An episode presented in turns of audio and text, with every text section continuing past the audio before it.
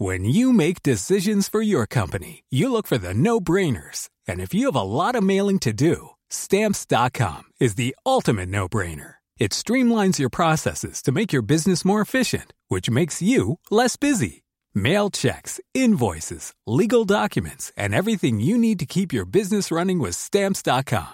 Seamlessly connect with every major marketplace and shopping cart. Schedule package pickups and see your cheapest and fastest shipping options from different carriers with rates up to 89% off USPS and UPS rates. And with the stamps.com mobile app, you can take care of mailing and shipping wherever you are. Make the same no-brainer decision as over 1 million other businesses with stamps.com. Sign up with code program for a 4-week trial plus free postage and a free digital scale. No long-term commitments or contracts. That's stamps.com. Code program.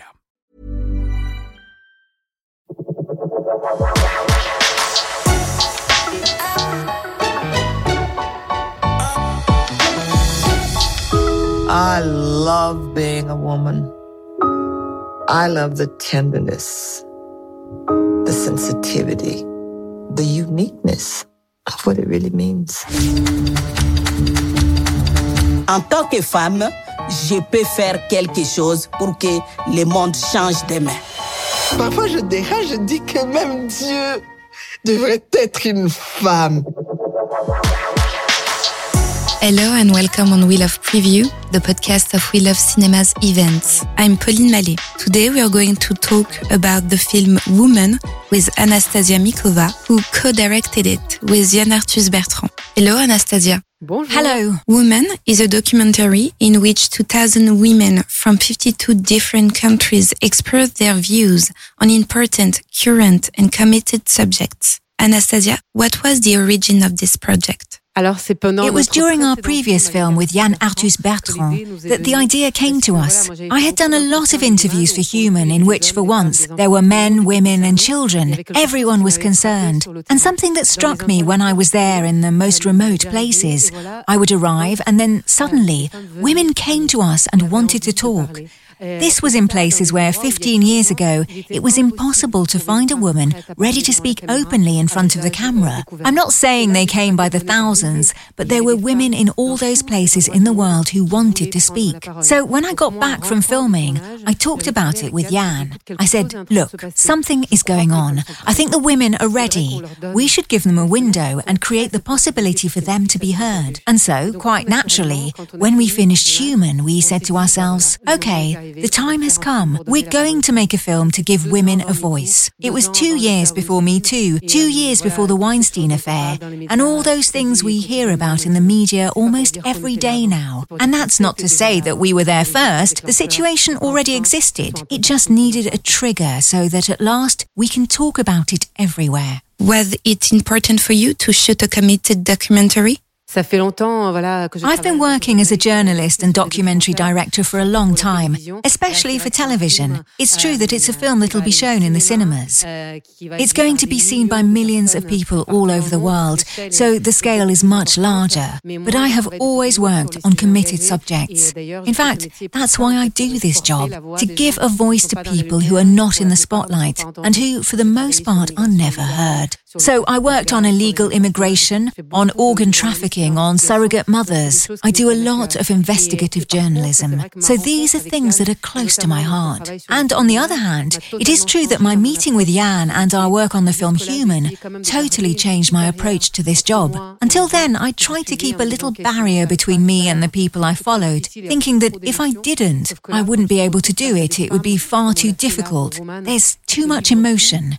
Except that when you find yourself facing women like we did for Woman, who reveal everything to you, who share things they never shared with anyone, you can no longer keep this barrier. You can't say to yourself, it's not my life, I'm going to go back home tonight and have a beer. It's just not possible. In a way, my job has also changed, and I've torn down all the barriers. How did you choose the women who appear in the documentary?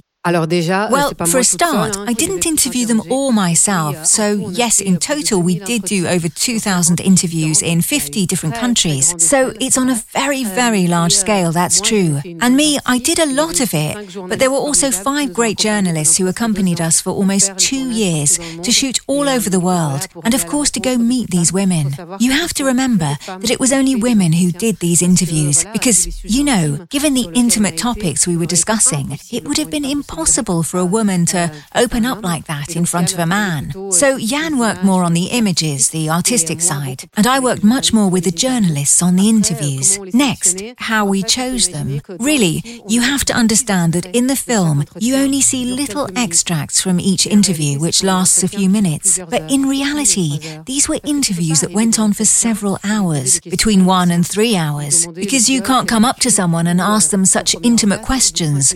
Ask them about the rape she experienced or her first orgasm after five minutes of conversation, like we're doing here today. That's impossible. That requires a lot of time. And besides, time is key to what we do. It took four years to make this project because we took the time to prepare the shots. We had fixers in each country. These were also women who worked for months and months beforehand to find the women, and most importantly, to explain the project to them and to make them understand why we were going to cover such intimate subjects and why we were going to uncover all of these things in their lives. And it was only when we felt that we had the women, that they were ready, and that we had the range of diversity that we wanted to achieve in each country that we would start filming. And then at that time, that's all we did from morning to night. We were doing interviews. Did you already knew what topics you wanted to broach or did you let the women speak naturally about their experiences?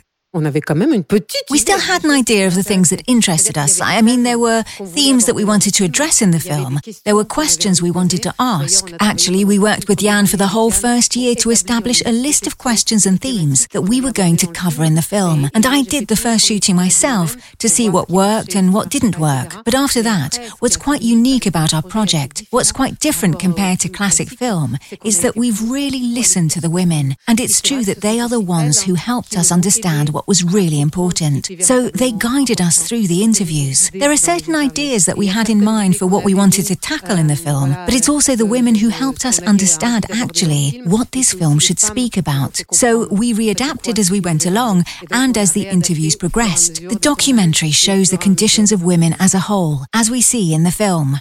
As we can see in the documentary, you traveled all around the world. Can you tell us about the shooting conditions?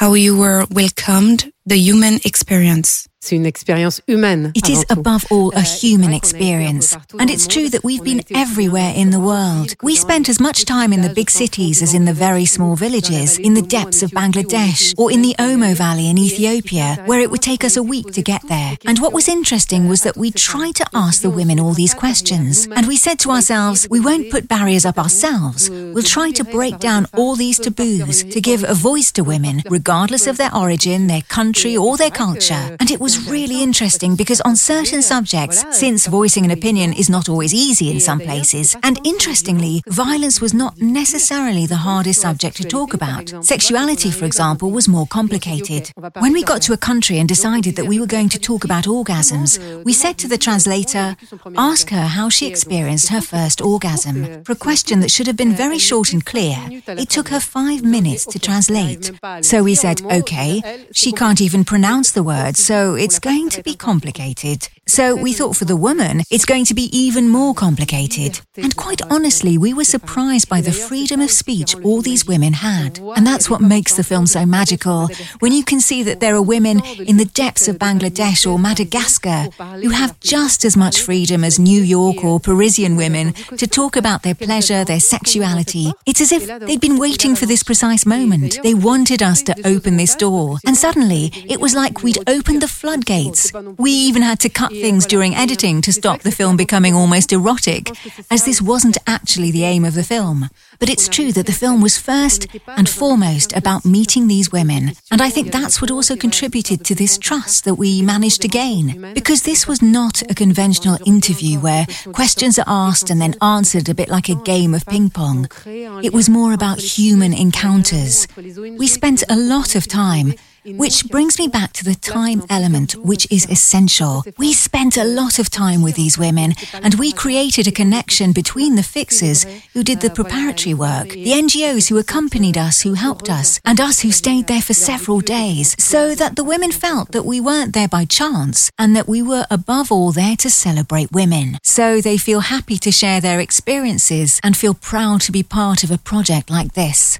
Have you thought about what the public will think of this movie? Alors, euh, c'est vrai que c'est très intéressant parce qu'avec That's an interesting question because with Yann, we are fairly used to releasing films online for free to make them accessible to everyone right away. It's true that the sound system in a cinema is pretty awesome and exceptional. And also to see a film like that on the big screen with other people next to you and to be able to talk about it afterwards, I think it's very interesting and very strong and very different from the experience you would get from watching the film on your mobile because that's how most people people are watching things on the internet these days. That's what's so interesting for us with this big screen experience. And it's true that we've been on the preview tour for the last few weeks and every day we go to a different town and we're in front of the public. And it's amazing what we're going through. The screening rooms are full. And when I say full, there is not one empty seat. And above all, people stay for the debate afterwards until midnight sometimes. Even the cinema managers say they're surprised. People are a bit gloomy at the moment, what with the coronavirus, with all the problems we have. People still come and stay. They actually want to learn more. They want to share it with others.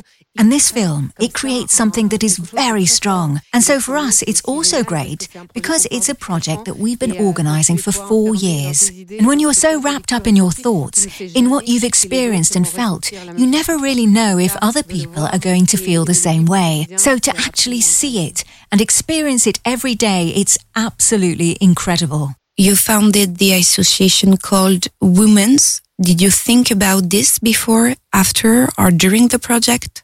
Ça nous est venu dès le départ. We came up with the idea right from the start. In fact, when we started this project, we wanted to be able to do something tangible ourselves to change the lives of women. Apart from this film, which will give them a voice, what can we do? We were lucky enough to be sponsored by some large groups, and BNP Paribas is the film's main partner. But there were also other large groups who helped us on this project and who trusted us, which means that we do not need to pay the producers back. So all the profits, all the net takings from this film will go to this association that we created, which is called Women's, Women's School. So it will be able to teach women around the world about media professions. Because this is also something that we have found in many countries while we were looking for fixers. We saw how difficult it was for women to enter these professions and just how few women there were in these professions. So we asked ourselves, what could we do about this? How could we play our part? So we said, well, media is our domain. We're experts in the field and there is a real need here. So ultimately, the money made from this film helps women carry the voice of other women in their country to create a virtuous circle that goes far beyond the film. You said that women wanted to speak up after listening to these testimonies. Did you find out what it is to be a woman? Mais il faut voir le film. Well, you have to see the film to find the answer. It's not up to me to tell you. We did this project with 2,000 testimonies in 50 countries to try to find the answer. So it's not for me to answer in just a few sentences. I do think, though, that the film answers this question beautifully. I would just like to say one thing, though, which is really important for me. We were really frustrated not to be able to use all 2,000 testimonies in the film, and it was heartbreaking every time we had to cut someone. Why her? But the film is nearly two hours long, and well, it was really complicated to be able to put everyone in it. But this is not just a film, it's a project. And there's also a book which will be sold in bookstores all over France the same week as the film, on the 4th of March. 350 pages with lots of other testimonials, feature articles, figures, etc. And then also from May, there will be an immersive exhibition at La Villette in a 40 meter long capsule, 13 meters high. You'll be plunged into the dark and then into the lives of these women women. It's going to be absolutely crazy. This is the end of the first episode of We Love Preview. Thank you, Anastasia, for being with us to talk about the movie Woman. Merci à vous. Thanks a lot. Which will be released in cinemas on the 4th of March.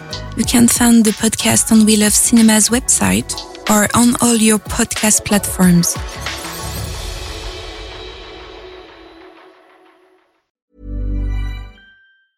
Planning for your next trip? Elevate your travel style with Quince. Quince has all the jet setting essentials you'll want for your next getaway, like European linen, premium luggage options, buttery soft Italian leather bags, and so much more. And is all priced at 50 to 80% less than similar brands. Plus, Quince only works with factories that use safe and ethical manufacturing practices. Pack your bags with high-quality essentials you'll be wearing for vacations to come with Quince. Go to quince.com slash pack for free shipping and 365-day returns.